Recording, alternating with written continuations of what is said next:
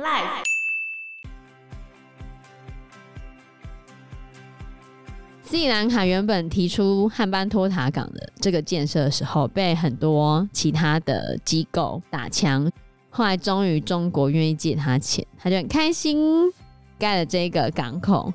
但是盖完之后，港口的营运一点都不好，连付贷款的钱都没有，还不出来。对。Hello，大家好，我是 Joe，我是 Fana，我是 Anna。Fana 还记得茶经吗？我记得啊，我们有讲过。对啊，那你觉得茶真的可以当黄金来卖吗？嗯，可能对于某些岛国来说可以吧。聪明哦，好，来，在你学习地理的过程中，我最印象深刻的就是斯里兰卡。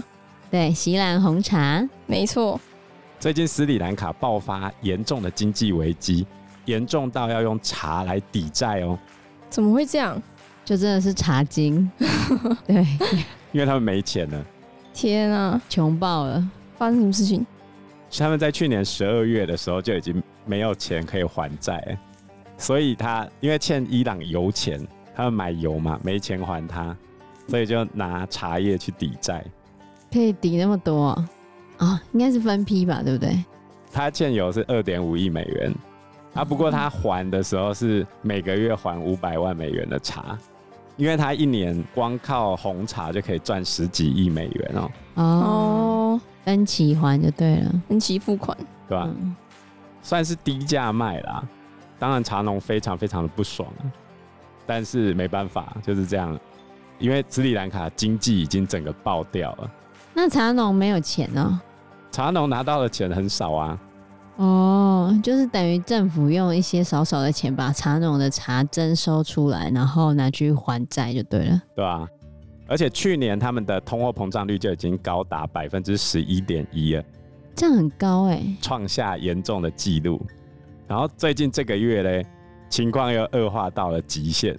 我们请 Fana 来念一则这个月的新闻：南亚岛国斯里兰卡正面临独立以来最严重的经济危机，全国两千两百万人面临长时间停电、食品、燃料和药品等其他必需品的短缺。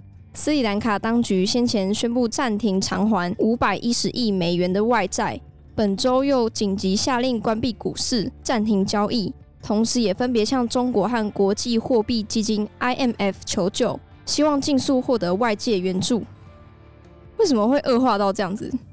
有蛮多原因的。斯里兰卡这次欠下那么严重的债务，其实有非常多的原因，大家可以归纳成几个原因。第一个呢是他们的错误的政策，就是上任的总统施政有问题。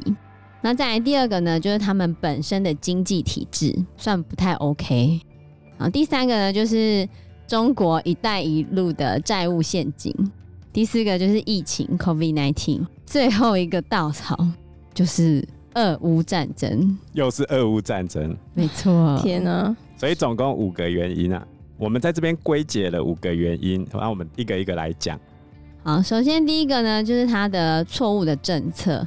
他们新任总统在二零一九年的时候上台，做了一个大家都非常开心的决定，就是大减税。大减税，你现在还不会赚钱，但是以后你如果要缴税的时候，就觉得天哪，可恶的政府为什么都要把我的钱拨走？那他们的总统上台之后就大减税，减超大的哦。像他们政府本来会收什么增值税跟国家建设税，但在总统上台之后，他就把增值税从百分之十五降到百分之八，那降超多的哇，降了快一半。然后国家建设税呢，就是也减了两趴左右，然后个人的所得税也大减。整体来说的话，大概就是你每个月赚四万五以下是不用缴个人所得税的。这样算减很多哦，可是像国家就没有钱，哎、欸，就少了一个收入。对，而且他不止减这个啊，他又减了很多，连什么经济服务费啊、银行的一些税、股票市场的资本利得税、公寓增值税、应付所得税啊，还有宗教场所和慈善机构的一些税收也都减掉，不管是个人或者是企业或者是机关，就是各种减税就对了。它的概念是我今天不收很多税的话，那人民是不是就有钱了？嗯，然后你们就会出来消费，出来消费之后经济就搞定了。对，逻辑是这样啦。理论上如果没有疫情的话，这样应该是可行的吗？也许就是还好，因为它原先的概念是小政府啊，就是政府尽量不要去管控，自由放任嘛。那我要来介绍一下这个斯里兰卡的总统啊，斯里兰卡的总统名字叫做哥塔巴亚拉贾帕克萨，我们就叫他哥总统。但是这边还有一个问题哦，他的哥哥是总理，总理叫做马辛达拉贾帕克萨，马总理，嗯，然后是前总统，我们就叫他马总统。所以他们家族已经执政很久了。那最被人家诟病的问题就是他们有贪腐的问题。所以马总统他弟弟上台之后，算是为了让民众很爽啊，哦。就干脆少收一点税，但是另外一个问题就是，他们家族的贪污哦，要从他哥哥那时候开始讲，因为其实像我们国中课本其实已经没有特别去提斯里兰卡这个国家，对，但是有一条一定有写到他什么“一带一路”的债务陷阱哦，就是他哥踏进去的。那为什么这一条一定会被写进去？因为他们租借了他们的港口，租给中国，租九十九年，就是他哥的时候。开始非常亲中国，其实斯里兰卡跟台湾非常像，一样在两个大国之间，只是斯里兰卡是夹在印度跟中国之间，然后我们是夹在中国跟美国之间。然后另外一个不同点在于斯里兰卡是独立国家，而且印度没有要并吞它，所以跟我们台湾不太一样。哦，对，原先斯里兰卡因为离印度很近嘛，所以它其实一直都跟印度非常好。可是呢，又要再往前推了。在一九八三年的时候，他们曾经打过一场内战，叫做泰米尔之虎。这个国内的反抗组织跟政府军作战，作战到什么时候呢？作战到二零零九年才结束。这么久啊？对吧？那为什么会打仗呢？因为斯里兰卡它有两个主要的民族，第一个主要民族叫做僧伽罗人，就是现在执政的这个哥总统跟他哥。嗯叫做马总统，他们两位都是属于僧伽罗人。那僧伽罗人现在在斯里兰卡的政治地位也是比较高的。那泰米尔人呢？他们是住在斯里兰卡东北部的一个民族。还记得我们之前有讲过一个国家叫缅甸？嗯，缅甸北部不是有罗兴亚人的问题吗？你还记得吗？嗯，我记得。为什么缅族人那么讨厌罗兴亚人？因为他们在殖民的时候被引进来。当成类似帮统治者来去奴役，哎、欸，不能这样说，来去统治当地的缅族，嗯，记得吗？英国人喜欢用那种外来的民族，然后来统治当地的民族，让他们两个彼此内斗，然后他们就不会去斗那个更大的殖民者。哦，就有点类似。嗯、好，斯里兰卡也面对一样的问题，其实手法是一样的。英属东印度公司从印度拉了一批泰米尔人进去斯里兰卡，帮忙他统治占大多数人的僧伽罗人。所以，一九四八年斯里兰卡独立之后，谁就要倒霉了？泰米尔人，因为泰米尔人是少数，嗯、又是从印度来的。哦，而且他们信不同的宗教，就是更大问题。泰米尔人主要是信印度教的。那其实你也会发现，就是他用一个不同民族、不同宗教的民族来统治当地的多数的民族，就手法很像。嗯、所以主要是信佛教的僧伽罗人，他们执政之后就开始大力的打压泰米尔人。因为反正宗教也不一样，民族也不一样，你又是少数，僧伽罗人大概占百分之七十到七十五之间，那 很多哎、欸，对吧？就跟缅族一样，他们也很多啊，都是多数。所以他们后来，原先泰米尔人希望成立一个议会，然后他们可以在里面发声，但是没有办法，僧伽罗人就拼命的打压泰米尔人，而且还在宪法中明文保护佛教发展，然后再来确认僧伽罗人的语言才是国语，然后接下来还要保障僧伽罗人的就学、就业跟政治地位，所以。绝望之下的泰米尔人，最后在一九八三年组成一个武装反叛组织，叫做泰米尔之虎，然后就开启了长期抗战。刚开始的时候，印度本来有派维和部队过去来处理内战的问题，因为其实泰米尔人跟印度人比较近嘛，所以后来印度的态度哈就越来越倾向说，你们两个用谈判的，不要打。可是呢，斯里兰卡政府越来越倾向要把泰米尔之虎给彻底歼灭。那这时候呢，印度就不愿意给斯里兰卡政府军那么多的资源跟钱嘛。嗯，这时候怎么办呢？斯里兰卡必须要去借钱来打这一仗嘛。就跟中国借钱哦。对啊，这就是他加入“一带一路”的背景，因为他已经采行亲中政策很久一段时间了。哦，原来他是为了跟中国借钱来去对抗。背后是印度老大的泰米尔，哎、欸，不对哦，不对，印度也没有说他自己是泰米尔的老大，只是他比较倾向泰米尔，也没有说倾向，他就是说你们两个不要打嘛。哦，你们两个我谁都不帮，中立人就是要调解，他觉得你们不要用打的来解决问题嘛。结果嘞，中国政府出钱又出武器，于是哎，二零零六年开始哈，政府军就违反。当初印度帮他们调停签下来的停火协议，政府军自己撕毁，然后开始大规模军事进攻。最后，在二零零九年的五月，泰米尔之虎的最高领导人被政府军杀死，然后内乱就结束了。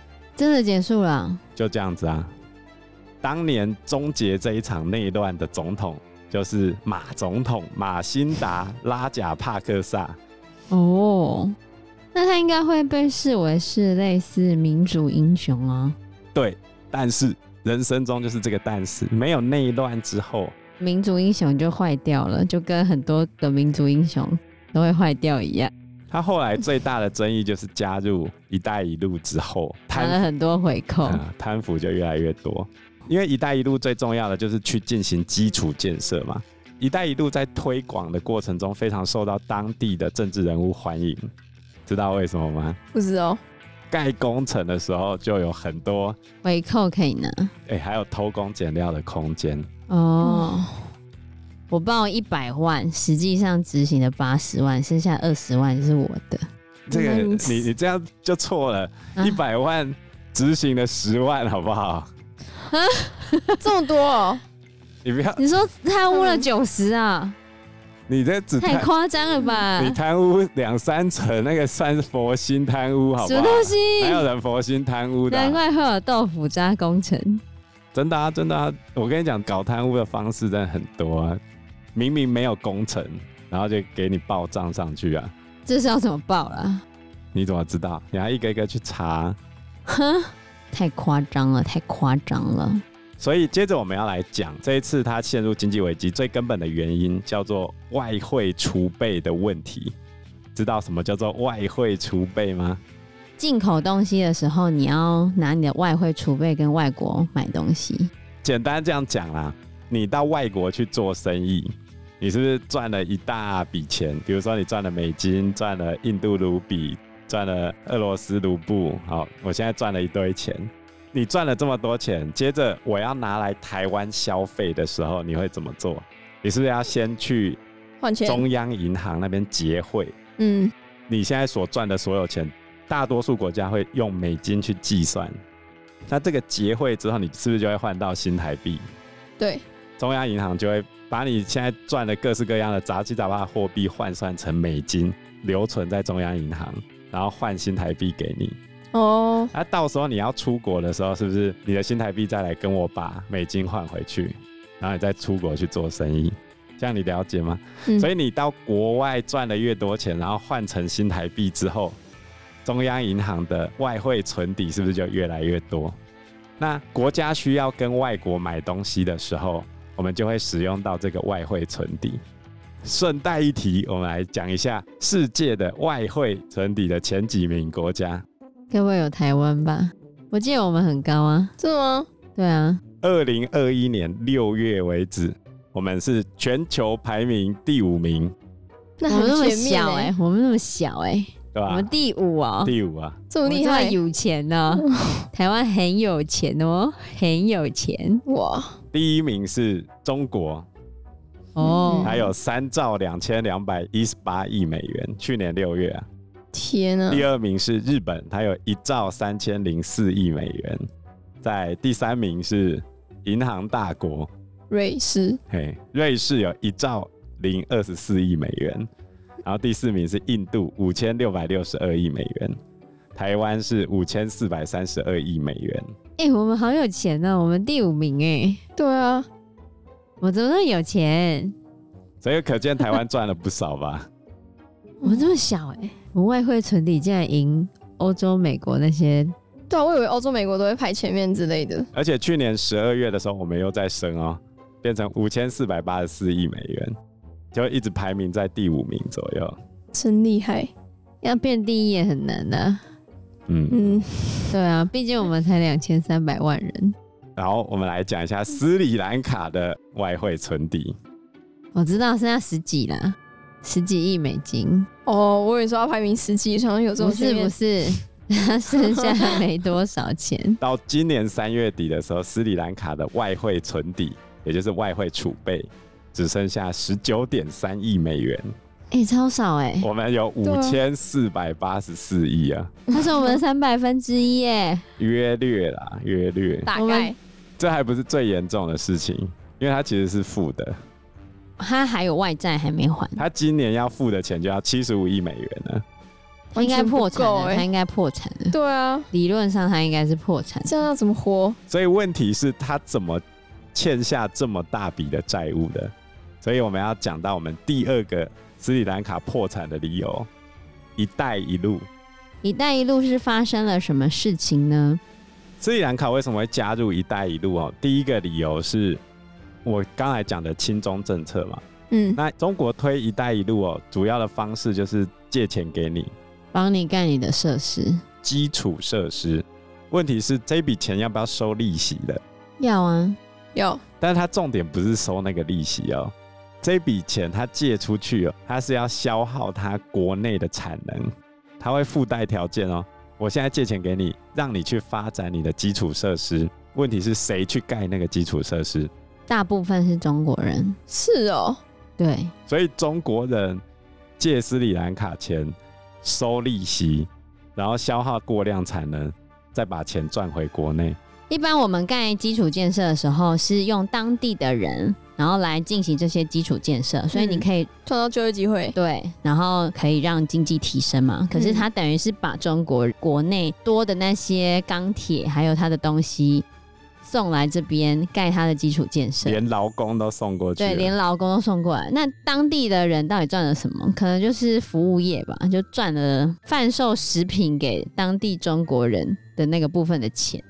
其实其他根本没赚到，等于他外送了一堆人来帮你盖你的东西。而且一开始的时候，斯里兰卡他靠着这一笔钱，跟中国的劳工还有中国的技术。发展一些基础建设，比如说公路、铁路这些，这都 OK。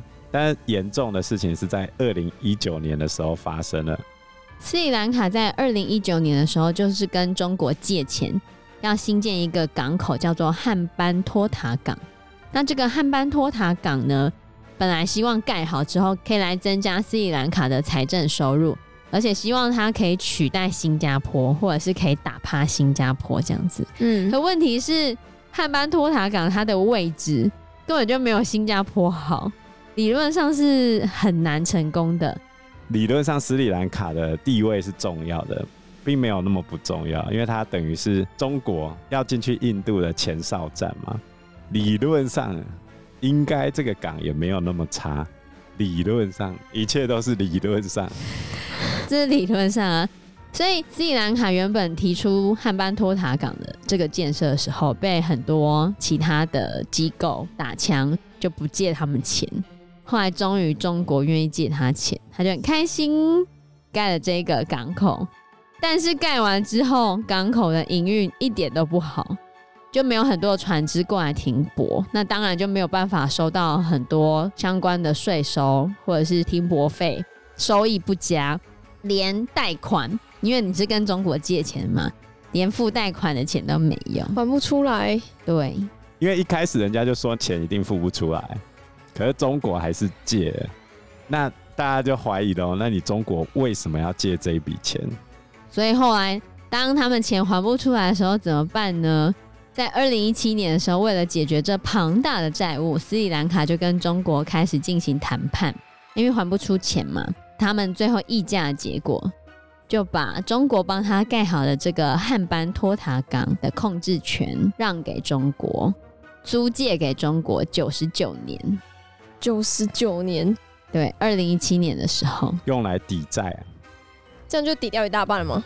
嗯，还不够，所以后来又再谈，之后又再提一次，又多延长了九十九年，所以等于这个港口要被租给中国一百九十八年，真久，对啊，所以当时全世界都说斯里兰卡就是跳入了中国的债务陷阱，因为其实你这样跟之前。中国满清末年的时候割地赔款，或者是租借香港的那个 感觉像，对，那个概念很像啊。嗯，对。那中国为什么要租这个港口嘞？因为他想要在这边弄一个海军基地，所以他就可以把他兵力投射到印度洋上。那谁是中国的敌人呢？印度啊，中国真的很聪明哎。对啊，所以他就透过这种方式来扩大自己的政治影响力。然后逼着斯里兰卡照他想要的方向走。接下来还有一个人可以出招，就是印度。所以印度现在也回过头来拉拢斯里兰卡。斯里兰卡最近也的确在中国跟印度摇来摆去。比如说这一次的经济问题，他其实也有跟印度求救，印度也有答应他去救他。怎么样救他？就是投资他，或者是借他钱，让他度过这一次的危机嘛。那印度它在哪些部分有帮助斯里兰卡呢？他在二零一八年的时候，他也花了三亿美金租了斯里兰卡的一个蚊子机场。蚊子机场，因为斯里兰卡当初在建设各个大型建设的时候，不止汉班托塔港，印度在二零一八年的时候，为了杠上中国，他也帮斯里兰卡花了三亿美金租了他的机场。那个机场的名字是拉贾帕克萨机场，嗯，就是为了纪念他们总统以总统的姓氏为名的机场。可是那个，可是因为那个机场呢，根本就没有人。那个国际机场，它当时每个礼拜只有一架班机起降哦。二零一八年没有疫情的时候，一架而已，每个礼拜根本就没有飞机飞到那边。所以你看啊，现在。斯里兰卡最大的问题是什么？就拉贾帕克萨，就是前任的那个马总统，他乱投资，对，然后投资一堆蚊子的东西，然后最后呢，中国跟印度为了拉拢他，给他拿这些没用的东西来抵债，这样子。对啊，所以印度花了三亿美金买下拉贾帕克萨机场四十年的经营权，中国是汉班托塔港九十九年，后来变一百九十八年嘛。但是你就可以在这边看到两方势力的拉扯啊。然后印度最近就是趁着斯里兰卡陷入经济危机的时候，他在今年二零二二年的二月跟斯里兰卡签署了五亿美元的贷款，主要是要协助斯里兰卡卖他石油、卖他燃料。但是他签他贷款还是要斯里兰卡跟印度买燃料才行，所以。其实也是有一定的条件之下来去帮助斯里兰卡，所以斯里兰卡目前还是位在这两个国家的拉扯之间。因为时间关系，我们这一集节目就到这边喽。有任何的建议都可以在留言区告诉我们，或者是直接在 Facebook 或者是 IG 私讯我们，我们都会回应你哦。那我们。这一集节目就到这个地方喽，谢谢大家，谢谢大家，拜拜，拜拜，拜拜。